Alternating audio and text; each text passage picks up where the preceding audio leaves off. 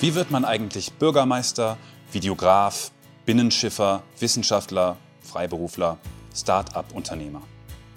Wir sind Max und Sophie von Me2B und für euch unterwegs, um Persönlichkeiten zu treffen, von denen wir spannende Details, Anekdoten und interessante Hintergrundinformationen erfahren. Denn uns interessiert, wie sie ihre beruflichen und privaten Ziele erreicht haben, welche Umwege notwendig, welche Entscheidungen ausschlaggebend für ihren Lebensweg waren wie sie mit Misserfolgen umgegangen sind, worauf es ihnen im Leben wirklich ankommt und mit welcher Haltung sie ihren Beruf ausüben. Ein Podcast, der aufklärt, Impulse setzt und Mut macht.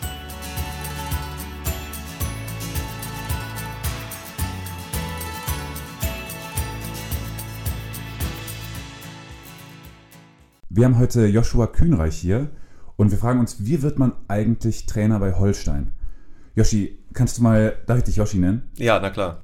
Super, danke dir. Wie, ist, was, wie würdest du deine Position beschreiben bei, bei Holstein? Was machst du denn eigentlich? Erklär uns das doch mal bitte. Ja, erstmal vielen Dank, dass ich hier sein darf. Ja, ich bin Trainer bei Holstein Kiel äh, in der Jugend, ähm, im NLZ, also Nachwuchsleistungszentrum, äh, sagt man dazu.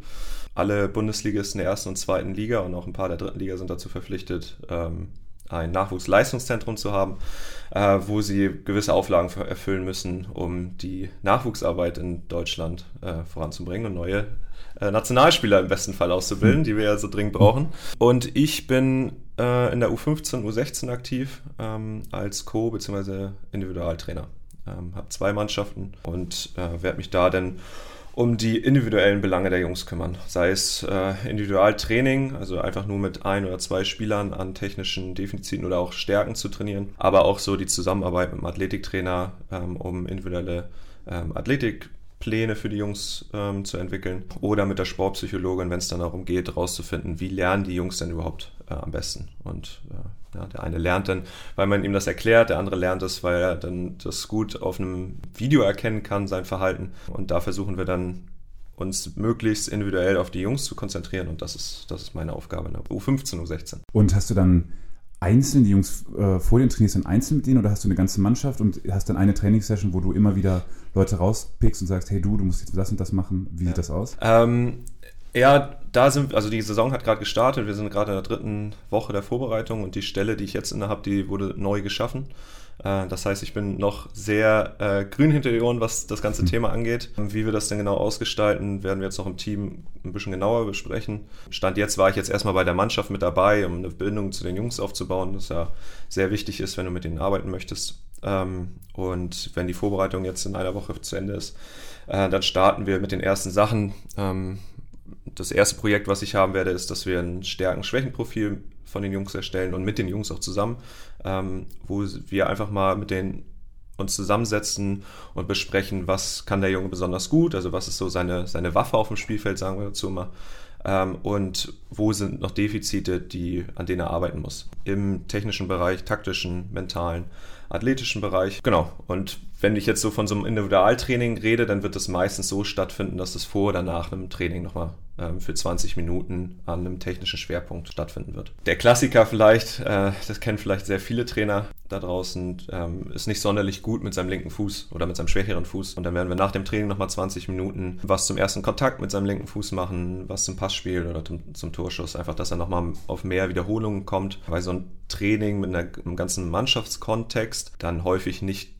genug Raum lässt, um auf jeden individuell eingehen zu können. weil dann sind mannschaftstaktische Themen vielleicht auch mal dran oder kleingruppentaktische Themen oder auch einfach Themen, die der Junge gerade gar nicht so auf seinem auf seinem Entwicklungszettel hat, sag ich mal. Genau, weil die einfach sehr, sehr unterschiedlich sind. Cool, okay. Wie soll ich sagen, hast du von Anfang an gewusst, dass du Fußballtrainer werden willst? Oder also warst du 16 Jahre alt und ich werde Fußballtrainer? Nee, tatsächlich nicht. Äh, gibt ja tatsächlich solche ähm, solche Fälle auch bei uns, die das schon sehr früh entschieden haben. Ich bin da tatsächlich, wie man immer so schön sagt, so ein bisschen reingerutscht. Habe natürlich mein ganzes Leben lang Fußball gespielt, also es sollte schon eine Grundvoraussetzung sein, damit man damit zumindest Geld verdienen kann und seinen Lebensunterhalt verdienen kann. Nee, und ich habe Sport studiert hier in Kiel und wusste, dass ähm, ein Kommilitone von mir Fußballtrainer bei Holstein Kiel ist, in der U11 damals, ähm, also die unter 11-Jährigen, für die, die nichts mit diesen U-Begriffen anfangen können. Und ich habe ihn dann einfach mal angesprochen, gar nicht mit dem Hintergrund, Hintergrund bei Holstein Kiel äh, Trainer zu machen. Äh, das war für mich in dem Fall total weit weg, ist der größte Verein hier im Norden. Ich hätte nicht gedacht, dass man da dann einfach anfangen kann. Aber ich dachte, vielleicht hat er einfach gute Tipps, welche, welche Mannschaften denn hier gut sind, weil ich einfach Lust hatte, eine Mannschaft zu trainieren und mal auszuprobieren, wie das so ist, Trainer zu sein. Mhm. Ähm, ja, und dann sagte er, sucht noch einen Co-Trainer. und dann zwei Monate später ähm, habe ich so ein Probetraining geleitet. Die fanden, ich habe das ganz okay gemacht. Ähm, und dann war ich ähm, ein halbes Jahr lang dritter Co-Trainer, bin so ein bisschen mitgelaufen habe halt gelernt. Und dann ein Jahr darauf bin ich mit dem Trainer mitgegangen und dann haben wir zu zweit die U12 gemacht. Und das war vor, ich glaube, acht Jahren. Und jetzt äh, bin ich immer noch bei Holstein Kiel und habe mich sozusagen ja, hochgearbeitet, was so vielleicht ein bisschen die Verantwortung angeht. Ich mag das immer nicht so, wenn man das an das Alter der Jungs koppelt, ähm, weil wer sagt denn, dass ein U12-Trainer nicht genauso wichtige Arbeit macht wie ein U16-Trainer? Teilweise ja sogar noch wichtiger, weil die Jungs in dem Alter einfach noch viel, viel mehr lernen und viel schneller Dinge, vor allem koordinative Dinge entwickeln. Aber definitiv, was so Aufgabenbereiche und äh, letztendlich dann auch den Verdienst angeht. Genau. Ah, cool. Das heißt dann, und dann vor ein oder zwei Jahren hast du dann angefangen, die, die U15 oder zu trainieren? Ja, ich war dann, ich glaube, sechs Jahre, genau, sechs Jahre im Grundlagenbereich, sagt man dazu, also U11 bis U13. Das ist so der Kleinfeldbereich, also Siebener Feld oder Neuner Feld. Grundlagenbereich deshalb, weil da die Grundlagen dann beigebracht werden des Fußballspiels, also sehr technikfokussiert gearbeitet wird. Und dann letztes Jahr habe ich die U14 genommen, übernommen, also auf Großfeld als Cheftrainer. Und dieses Jahr, also nach der Saison, dann U15 und 16 Individualtrainer. Zwischendurch habe ich auch noch in der Fußballschule gearbeitet. Das ist, falls es jemand nicht kennt, eine super Gelegenheit, um auch einfach mal zu erfahren, wie es denn ist, mit so Gruppen zu arbeiten, vor allem mit kleinen Kindern. Die Fußballschule bietet Feriencamps und Fördertrainings für 6- bis 12-jährige oder 14-jährige Kinder an wo die Kinder halt bezahlen für dieses Training. Mhm. Ja, dann gibt es ein Konzept von Holstein Kiel, das dann halt sehr modern ist und gut ausgearbeitet worden ist, woran sich die Trainer halten können. Das heißt, selbst wenn man noch gar keine große Ahnung hat, jetzt zum, zum Trainerberuf und Dinge beizubringen, kriegt man da ganz viele Sachen an die Hand und kann da sozusagen mal reinschnuppern, ob das überhaupt was für einen ist. Und das Schöne dabei ist, dass man da dann tatsächlich auch noch wie so ein Nebenjob Geld mitverdienen kann. Aber ist das, ist das dann von Holstein oder ist das eine eigene? Nee, das, also es gibt in ganz Deutschland natürlich Fußballschulen. Also eigentlich hat jeder, jeder große Verein hat inzwischen eine eigene Fußballschule.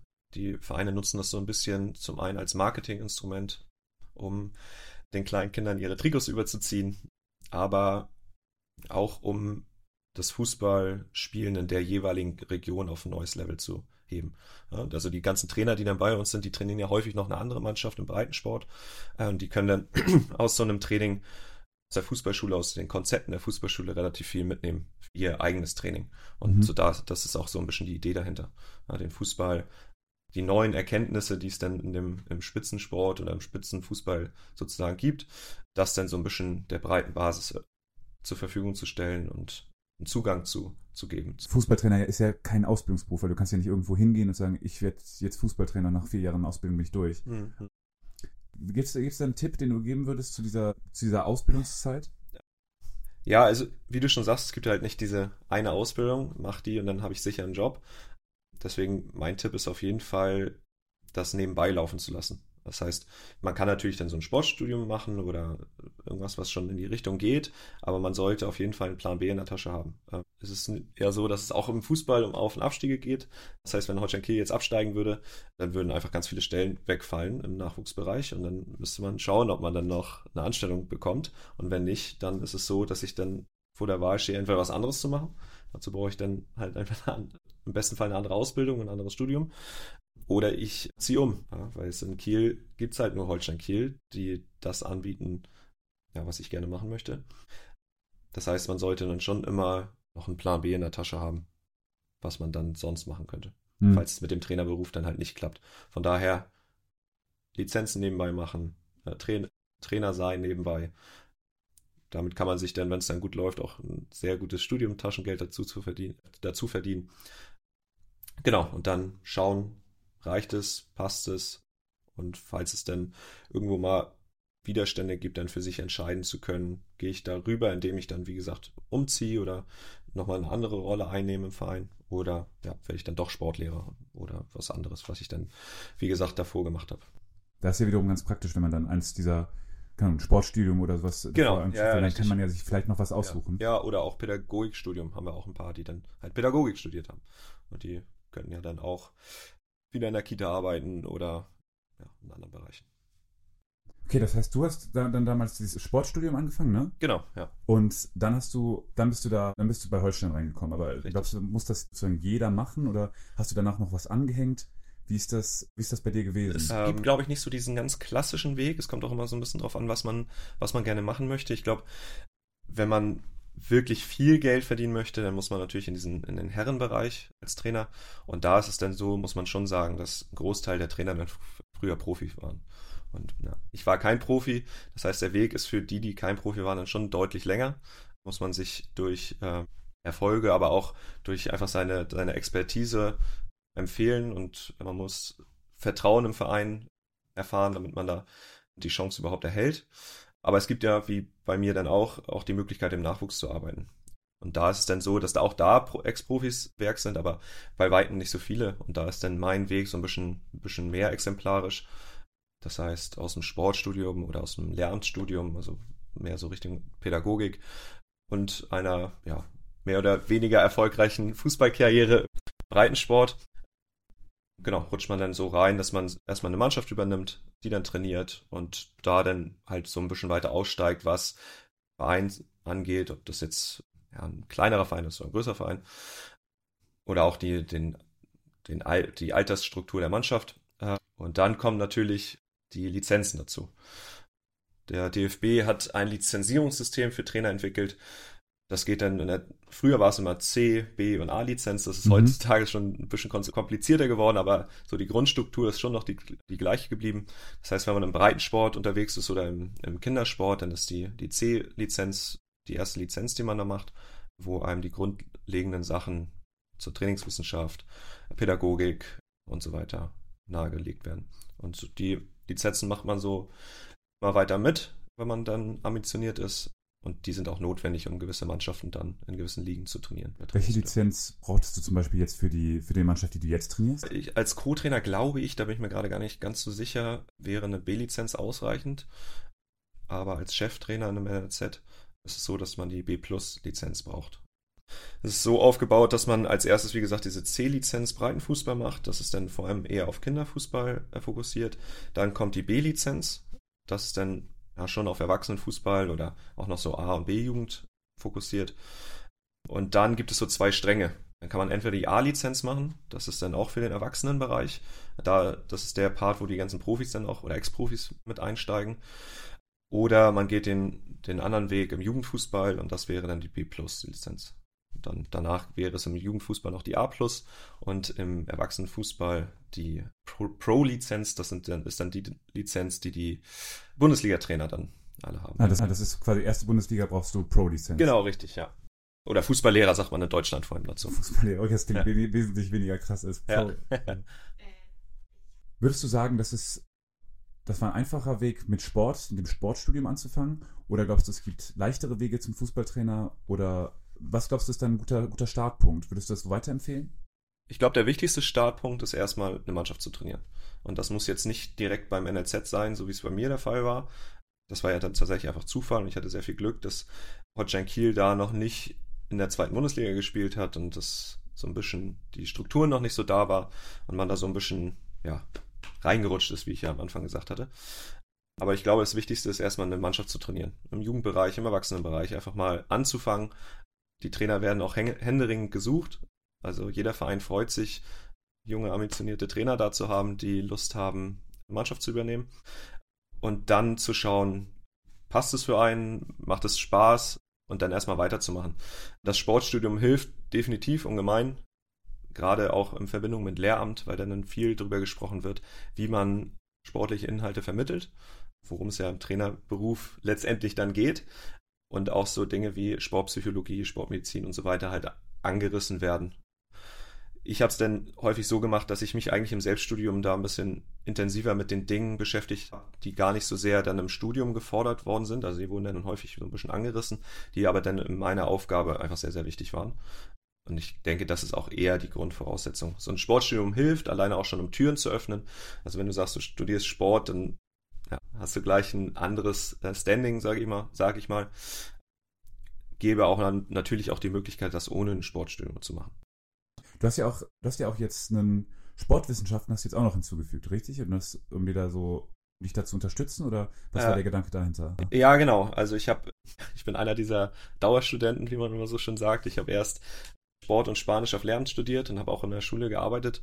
Äh, das hat mir aber dann aus verschiedensten Gründen nicht so ganz so gut gefallen und habe dann nochmal, um vor allem diese Themen, die dann in diesem Zweifachstudium häufig nur angerissen worden sind, ein bisschen zu vertiefen, habe ich ein Sportwissenschaftsstudium dran angehangen sozusagen.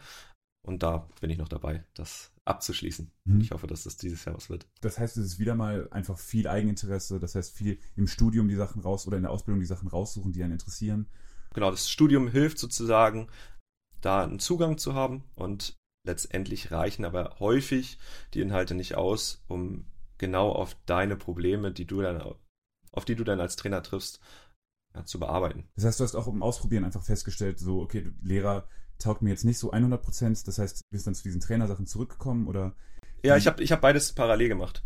Ich hatte dann eine Mannschaft übernommen, beziehungsweise ja dann als Co-Trainer in der UF und war dann, ich weiß gar nicht, wie viel später, ich glaube ein oder zwei Jahre später habe ich dann als Aushilfslehrer angefangen, Sport und DATS zu unterrichten. Was auch ein toller Beruf ist, nicht falsch verstehen. Aber dann hatte ich immer das, diesen Vergleich zwischen diesen beiden, beiden Feldern. Und mir hat es besonders gut gefallen beim Fußball, dass da Jungs hinkommen, die einfach dafür brennen, Fußball zu spielen und was zu lernen. Da ist man hingekommen, konnte toll mit denen arbeiten. Alle waren fokussiert, Natürlich sind das immer noch Kinder, da geht es dann auch hier und da auch nochmal drunter und drüber, aber auf einem ganz anderen Level als in der Schule. Mhm. Ähm, genau, das war so der, der Hauptausschlag bei mir, dass ich da auch eine, über einen längeren Zeitraum vor allem in der kleineren Gruppe an Zielen und an Inhalten arbeiten konnte. In der Schule hatte ich dann häufig fünf Klassen, jede Klasse zwei bis vier Stunden in der Woche. Ja, und das war es dann.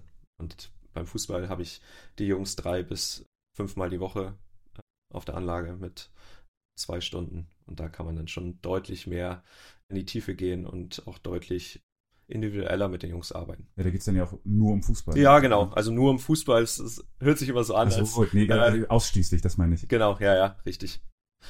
Wir drehen uns natürlich im Training immer sehr viel um das Spielgerät, den, den Ball und den ganzen Inhalt im Fußball, aber es ist, hat auch viel mit Persönlichkeitsentwicklung zu tun, mit Umgang mit Siegen, Niederlagen. Das sind auch große Themen, die dann vor allem im Grundlagenbereich äh, thematisiert werden. Wolltest du mal Fußballprofi werden? Ja, bis ich so zwölf war vielleicht und dann gemerkt habe, ah, wird wahrscheinlich nichts. äh, ja, hat ja jeder kleine Junge irgendwie, ne? Den Traum, mal Fußballprofi zu werden. Und steht man im Garten und spielt irgendwelche berühmten Tore nach. Ähm, genau, aber ich war, habe nie sonderlich hoch Fußball gespielt. Es war dann genau, so Richtung 12, 13, 14 dann schon klar, dass das wohl nichts werden wird. Wusstest du dann so 12, 13, 14, wusstest du dann aber noch nicht, das mit dem Fußballtrainer, oder? Oder doch? So richtig wissen, glaube ich nicht. Ich glaube, es war immer schon so im Hinterkopf. Auch weil mein, ich war so ein äh, typischer Trainersohn. Mein Vater hat mich dann auch mal für zwei Jahre trainiert und hat dann im Verein auch nochmal eine andere Mannschaft übernommen, wo ich dann hier und da mal mitgeholfen habe. Aber für mich war es irgendwie, irgendwie immer, immer klar, wenn man Spieler war, dann wird man danach Trainer. Cool. Okay. Also das nicht hauptberuflich, ne, ja. aber so in, in, dem Verein dann auch. Cool, also es ist eigentlich der Schlüssel auch wie bei vielen, einfach viel damit beschäftigen. Absolut, ja, macht, klar. Ne? Na, logisch. Je mehr, je mehr du da in das Thema eintauchst, desto, desto, desto besser wirst du und desto besser weißt du auch, äh, ja, was dich, was dich interessiert, wo deine Stärken liegen hm. und wie du dich da einbringen kannst. In der Schule hast du dann entschieden, du willst du willst Sportlehrer werden oder wie kam das? Weil irgendwann musst du ja diesen Schritt gemacht haben, das Sportstudium anzufangen. Ja, ich war auch im Sportprofil. Das hat mir sehr, sehr viel Spaß gemacht. Hab dann erstmal ein Auslandsjahr nach der Schule gemacht und FSJ im Ausland gemacht. Hab da auch witzigerweise an der Schule gearbeitet, aber in einer ganz anderen Funktion in Costa Rica. Die haben an der Schule einen Bauernhof gehabt, um den Kindern günstig oder fast umsonst, glaube ich, sogar das Essen anzubieten. Und da habe ich halt ein bisschen mitgearbeitet und auch in der Schule hier und da mitgearbeitet. Genau, das war mein erstes Jahr nach der Schule. Dann bin ich nach Hamburg gegangen und habe Maschinenbau studiert, aber da sehr schnell festgestellt, dass das nichts für mich ist. Habe dann ein Jahr lang gearbeitet und gerade in diesem Studium in Hamburg dann gemerkt, weil ich da beim Hochschulsport immer war und dann immer an den Sportstudenten vorbeigelaufen bin, wie dann gerade einen Kurs draußen hatten, Leichtathletik oder, oder drin Basketball oder, oder so. Dann irgendwann gemerkt, wie neidisch ich da eigentlich immer rübergeguckt habe, dass die ihren ganzen Tag Sport machen können oder sich mit Sport besser befassen können. Das ist natürlich nicht die ganze Zeit in Praxis ja, und dann für mich entschieden, ja, eigentlich, eigentlich will ich Sport studieren. So, und das naheliegendste ist dann, wenn man Sport studiert, Sportlehrer zu werden. Und ich wollte unbedingt wieder nach Kiel. Die bieten keinen Einfach-Bachelor an, sondern musste mal den Sport mit einem anderen Fach ergänzen. Genau, und da habe ich dann Spanisch gewählt. So bin ich zu dem Sportstudium gekommen. Die Sportwissenschaften, würdest du sagen, das ist ein, ein gutes Ding, um das Trainersein sozusagen zu unterstützen? Ja, absolut. Also Besonders wenn es jetzt wie bei mir so ein bisschen in die älteren Jahrgänge geht, dann werden Dinge wie Belastungssteuerung, langfristige Leistungsentwicklung, Sportpsychologie, äh, Ernährung und so weiter natürlich deutlich, deutlich entscheidender und deutlich wichtiger als noch im Grundlagenbereich, wo es mehr so um Technik und genau Persönlichkeitsentwicklung geht, was man einfach auch aus Selbststudium und einem Pädagogikstudium sozusagen super mitkriegt. Aber die anderen Sachen das ist dann schon sehr wissenschaftlich und dann sollte man zumindest in der Lage sein, wissenschaftliche Studien sich anzueignen und lesen zu können und auch filtern zu können, was davon jetzt gut ist und was nicht. Und dafür hilft so ein Sportstudium natürlich ungemein, weil es dann immer schon auf Sport fokussiert ist, aber ein anderes Studium auch. Das heißt, man muss einfach sich das so ein bisschen zusammenklamüsern, weißt du, dass man die verschiedenen Bereiche sich dazu holt, oder? Das heißt, du hast das Sportstudium dazu gemacht, du hast Trainerlizenzen gebraucht. Genau. Dann hast du dir, weil du gemerkt hast, dass es dir gut helfen würde, dann das Sportwissenschaftsstudium noch dabei, um dann so weiter das zu unterstützen. Ja, so war, so war die Idee dahinter. Cool. Klappt? ja, man muss sagen, es ist nicht ganz so einfach, als Fußballtrainer seinen Lebensunterhalt zu verdienen. Also es ist nicht so, dass die im NLZ oder die NLZs besonders gut bezahlen würden. Also für den Nachwuchs sagt man ja immer so schön, ist nie, nie genug Geld da. Ja, kann man den Verein hier und da auch gar nicht übel nehmen. Die arbeiten ja alle in einem extremen Erfolgsdruck. Ja, es gibt ja ein gewisses Geld, das zur Verfügung ist und du musst dieses Geld ja irgendwie einsetzen, um erfolgreich zu sein, sei es die Liga zu halten oder halt auch weiter aufzusteigen, was ja irgendwie das Ziel von allen, von allen Verein ist, so, die da im Profifußball unterwegs sind. Das heißt, je mehr Geld du natürlich von der Profimannschaft wegnimmst, desto schwieriger wird das Geschäft für dich da. Ja? Du kannst nicht mehr so viele Spieler verpflichten oder nicht die, die du haben möchtest. Ähm, das heißt, für den Nachwuchs unten ist immer nicht ganz so viel Geld da. Der DFB oder DFL, die haben natürlich einen Rahmen geschaffen, die die Vereine verpflichtet, einen gewissen Prozentzahl ihrer Einnahmen bzw. Ja, ihres, ihrer Power, ihrer Manpower in das NLZ zu stecken also in das Nachwuchsleistungszentrum. Äh, und da ist es leider in Deutschland noch so, wer in der U11 eine Mannschaft trainiert, der bekommt, ich sage jetzt mal eine Zahl, ich weiß nicht, ob es immer noch aktuell ist, 250 Euro im Monat, obwohl er viermal die Woche auf der Anlage steht und sehr viel zu tun hat, was auch alles super ist. Ist ja auch irgendwo ein Hobby, macht dann Spaß. Also der, der im Breitensport unterwegs ist, der sagt, oh, 250 Euro, ja Wahnsinn, hätte ich auch gern. Aber wenn man das dann wirklich als Beruf machen möchte und das geht schnell dahin, dass die Stundenanzahl in so einem NLZ Richtung 40, 50 Stunden geht, dann reicht das Geld häufig nicht. Und dann ist es so in Deutschland, dass es dann in der UEF halt so wenig gibt und je höher du gehst in den Altersbereichen, desto mehr Geld bekommst du, so dass du dann irgendwann in der U16, U17, U19 dann als Cheftrainer zumindest genug Geld verdienst, um dann davon leben zu können. Ah, gut zu wissen. Weil es ja auch oft, also oft sind es einfach nicht vereinbar, wenn du 40 Stunden da bist. Absolut, genau. Ja, ja. Da muss man dann auch schon die NRZs ein bisschen in die Pflicht nehmen, das auch ein Stück weit zu ändern, weil dann häufig natürlich mit diesem, mit diesem Traumfußballprofi, Fußballtrainer gespielt wird. Ja, wirst du mhm. ein bisschen hingehalten und gesagt, ja, dann mach mal hier, ne, mach mal ein Jahr und dann nächstes Jahr kannst du dann die Mannschaft übernehmen und dann merkst du, ja, okay, so viel Geld ist es ja gar nicht in der nächsten Mannschaft und so weiter. Aber es machen dann irgendwie alle oder stecken so viel Energie rein, gar nicht so sehr, weil sie dann großes Geld verdienen wollen, sondern einfach, weil es denen unglaublich viel Spaß bringt. Aber wie du dann schon sagst, irgendwann kommt dann der Punkt, wo du dann entscheiden musst, ja, ist das noch vereinbar? Ist mir die Zeit das wert?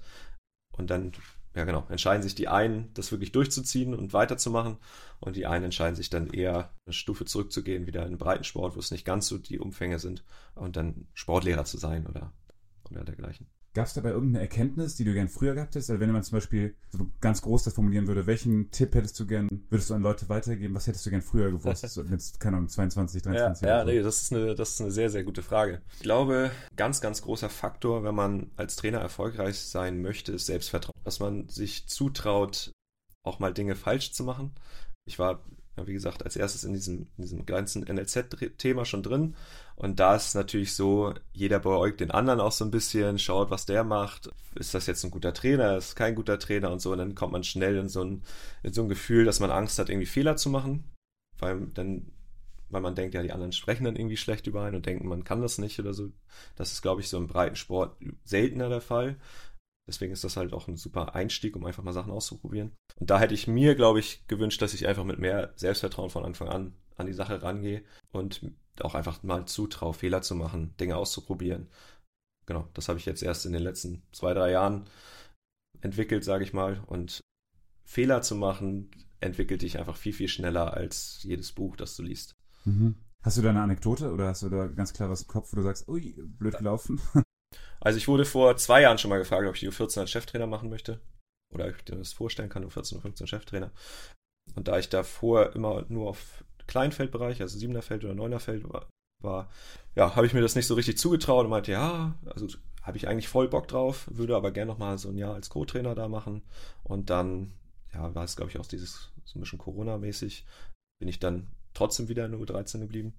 Und dann habe ich das ein Jahr später dann gemacht als U14-Cheftrainer. Und das Prinzip auch nur Fußball. Klar kommen dann da technische, taktische Themen ein bisschen mehr auf einen zu, auf dem Großfeld.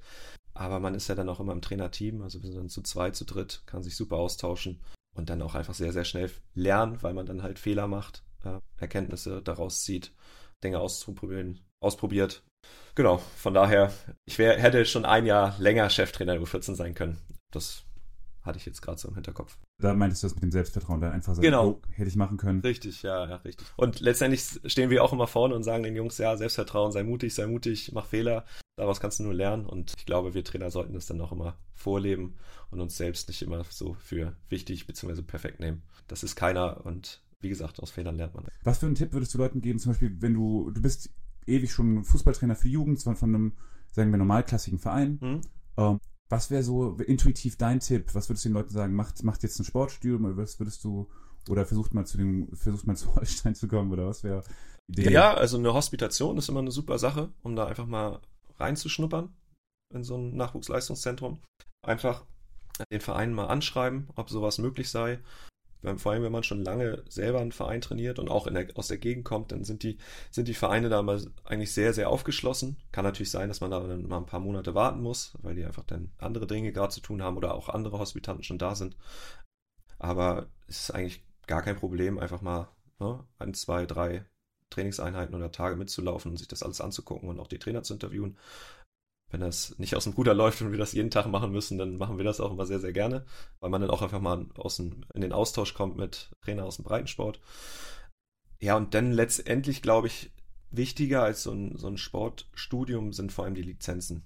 Wenn man da weiterkommt und die nächsthöhere Lizenz macht, dann ist das, glaube ich, im ersten Step auf jeden Fall eine bessere Qualifikation als so ein Sportstudium. Und die Lizenzen, das sind einfach wie äh, Fortbildung, die du machst, oder, ist, oder bewirbst dich da drauf, oder? Also man muss sich schon ja, ein Stück weit anmelden bzw. bewerben. Je niedriger die Lizenz, desto einfacher ist es natürlich da reinzukommen und in der C-Lizenz kommt eigentlich auch jeder rein, musst halt nur rechtzeitig dich drum kümmern.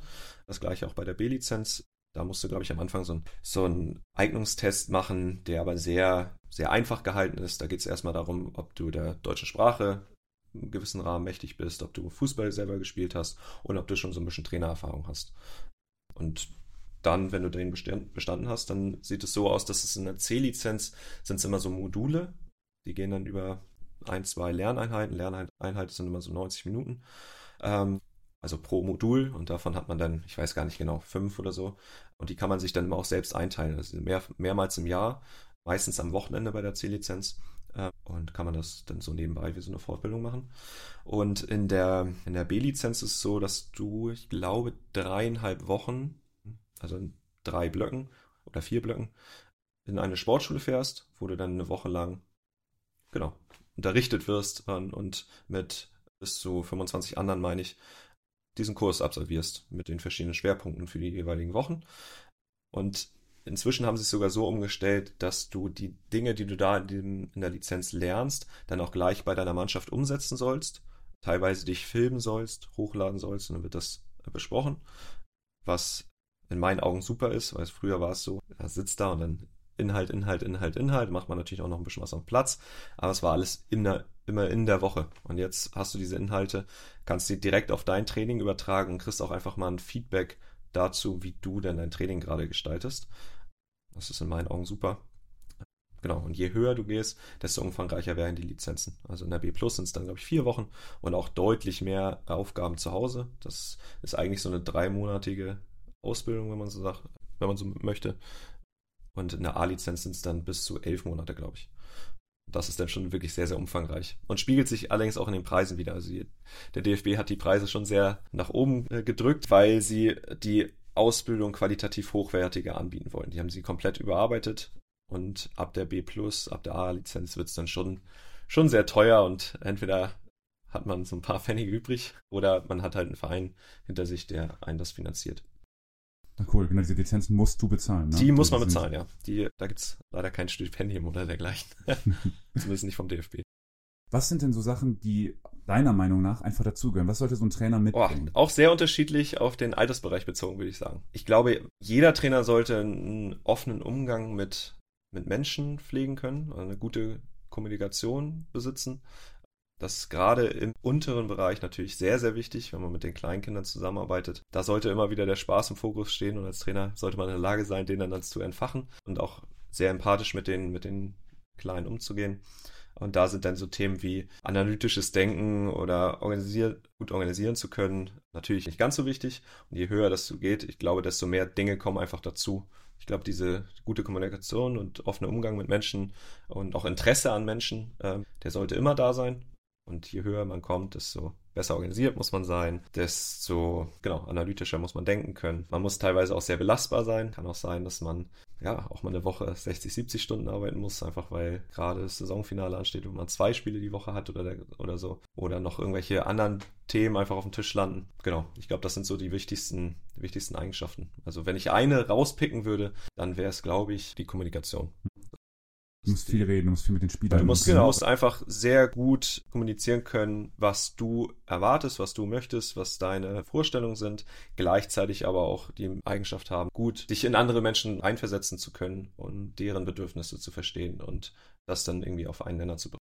Ich mhm. glaube, jeder kann nur so gut Fußball spielen, beziehungsweise so gut leisten, äh, wie er sich auch wohlfühlt. Also ein Spieler, der sich nicht wohlfühlt oder Ängste hat oder dergleichen, der wird nie an sein Leistungsmaximum rangehen. Ein Spieler, der Spaß zum Training kommt, sich auf jede Minute auf dem Bolzplatz freut, äh, ja, der, der leistet auch einfach ganz von alleine. Mhm. Und das sollte, glaube ich, die Hauptaufgabe von einem Trainer sein, das bei dem Jungen auszulösen.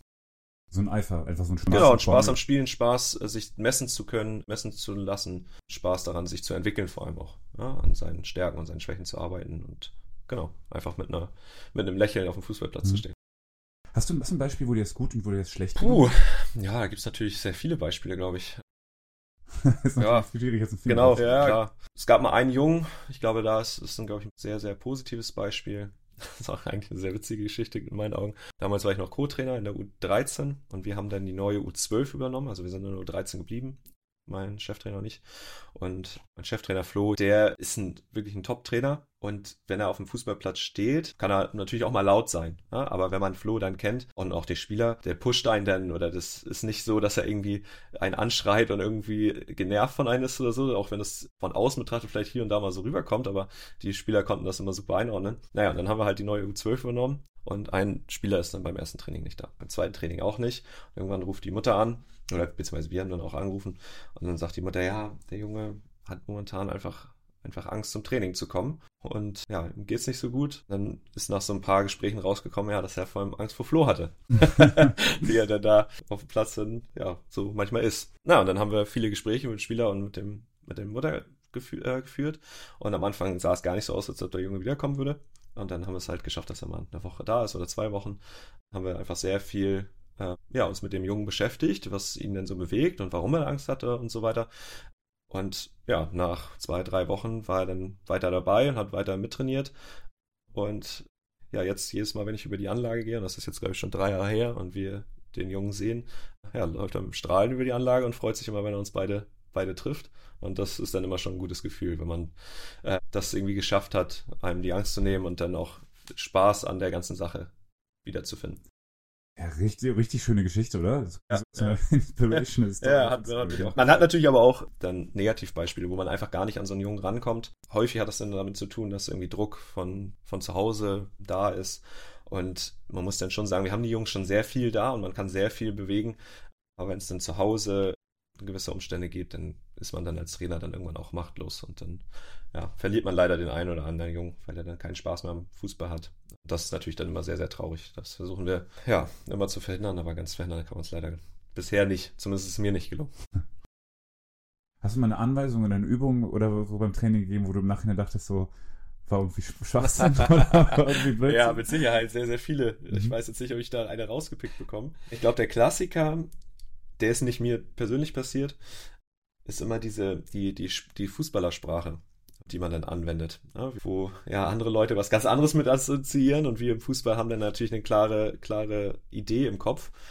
Und wenn man das dann im, im Kinderbereich nicht abstellt, dann kann es zu, zu witzigen Zwischenfällen führen. Zum Beispiel hat dann ein Freund von mir einfach war eine war ein Fußballspiel und er hat so von draußen ein bisschen gecoacht. Das waren, glaube ich, ich weiß nicht, achtjährige, siebenjährige.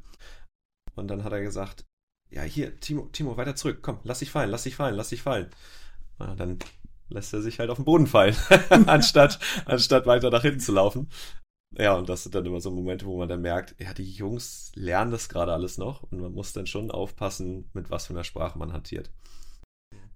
Was war für dich der ausschlaggebende Punkt, dass du genau das jetzt machst? Weil es gibt ja, du hättest ja auch auswählen können, dass du, was weiß ich, Sportredaktion machst, mhm.